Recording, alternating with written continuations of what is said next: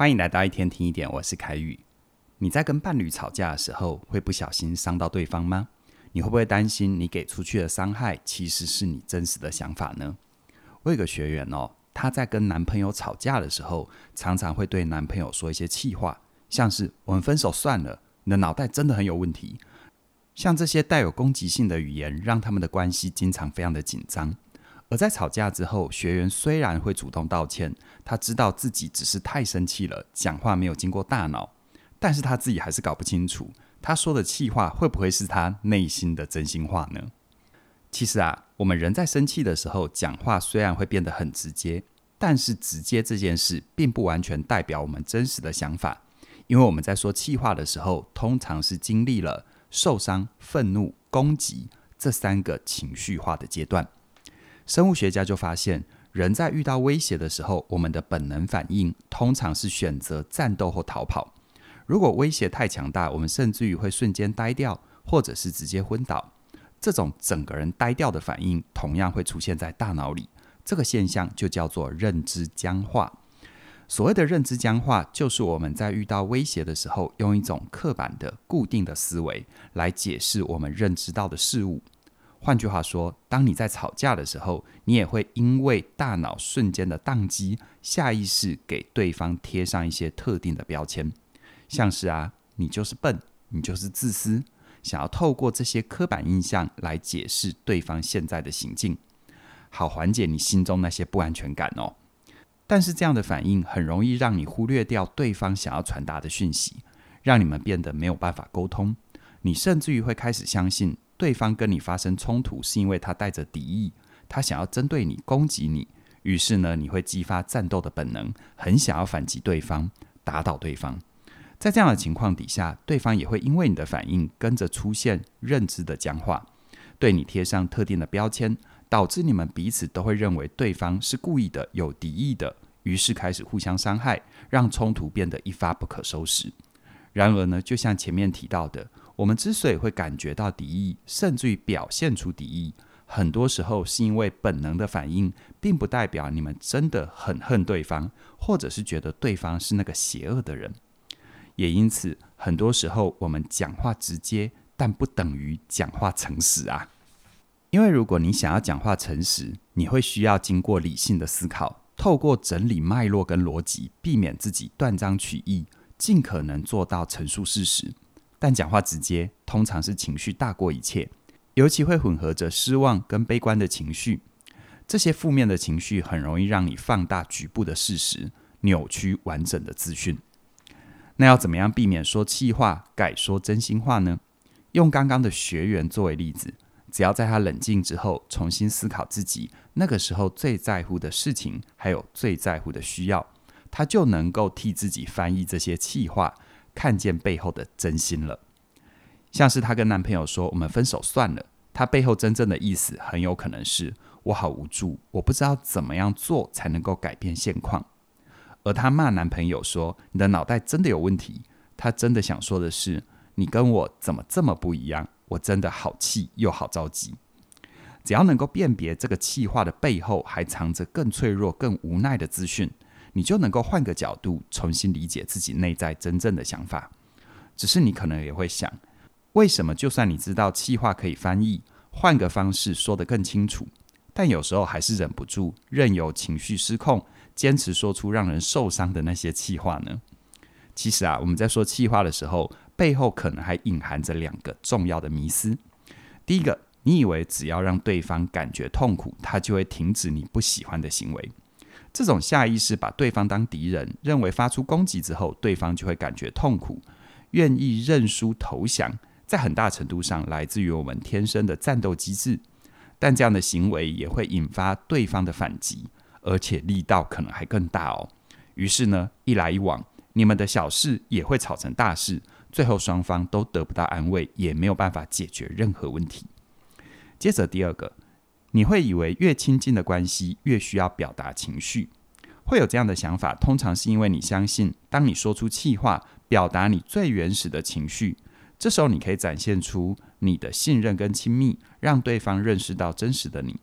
可是所谓的原始情绪，它正是一种比较直接、比较直觉的反应，因为缺乏通盘的角度，还有换位思考的能力，你很容易会在亲密关系里轻易地说出很有杀伤力的话，破坏对方的安全感跟自尊，导致你们的关系出现了裂痕，甚至于成为下次争执的引爆点。所以我要提醒你，气话只会带来更多的气话。如果你想要表达愤怒，却选择用伤人的手段，那么愤怒就会被转化成敌意。但当敌意达到最高峰的时候，你跟对方的心理还有生理都会开始高速运转，像是一台没有刹车的车子一路往下冲啊！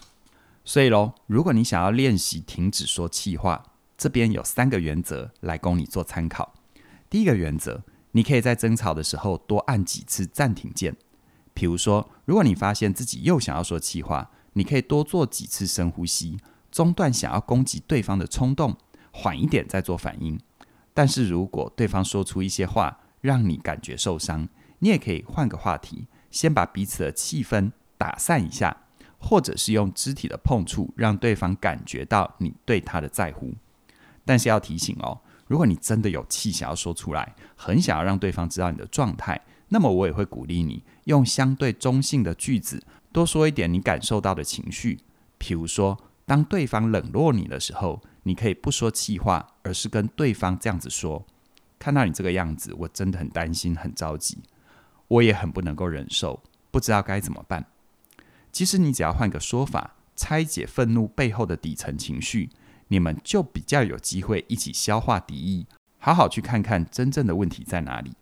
再来第二个，你可以多去觉察自己的习惯，像是在生气的时候，你会习惯威胁对方吗？你习惯给对方贴上负面的标签吗？你习惯用刻板的印象解释对方做的行为，而忽略整件事的脉络吗？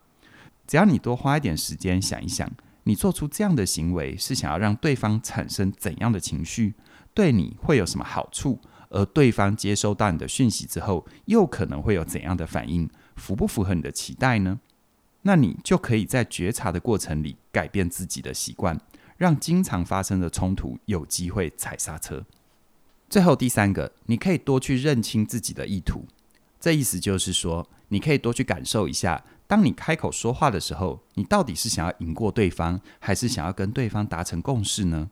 毕竟在关系里面，赢过对方没有任何的好处，因为你们之间不会有真正意义的谁真的赢了，它通常只会有双赢或双输的结果。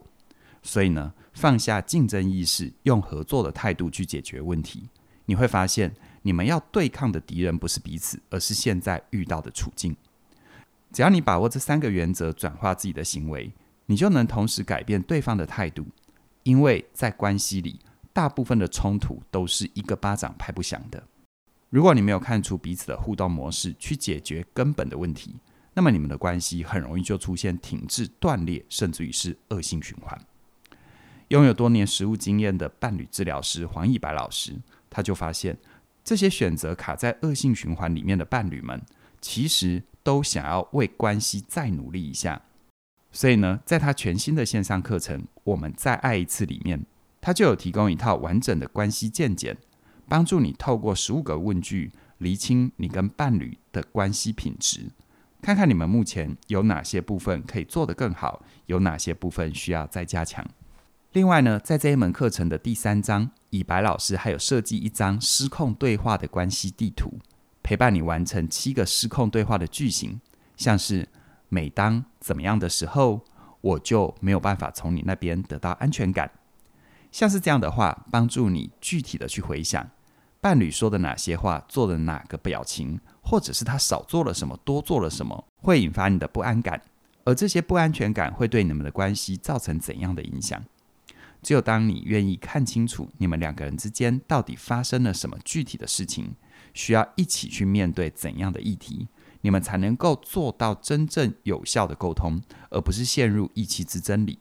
吵了半天却只是在原地打转，这是很折磨人的哦。也因此呢，我很鼓励你透过以白老师的帮助，跳脱个人的视角，从关系的角度重新理解你跟伴侣之间的互动。并且有能力去邀请对方一起修复关系，建立有效冲突的模式，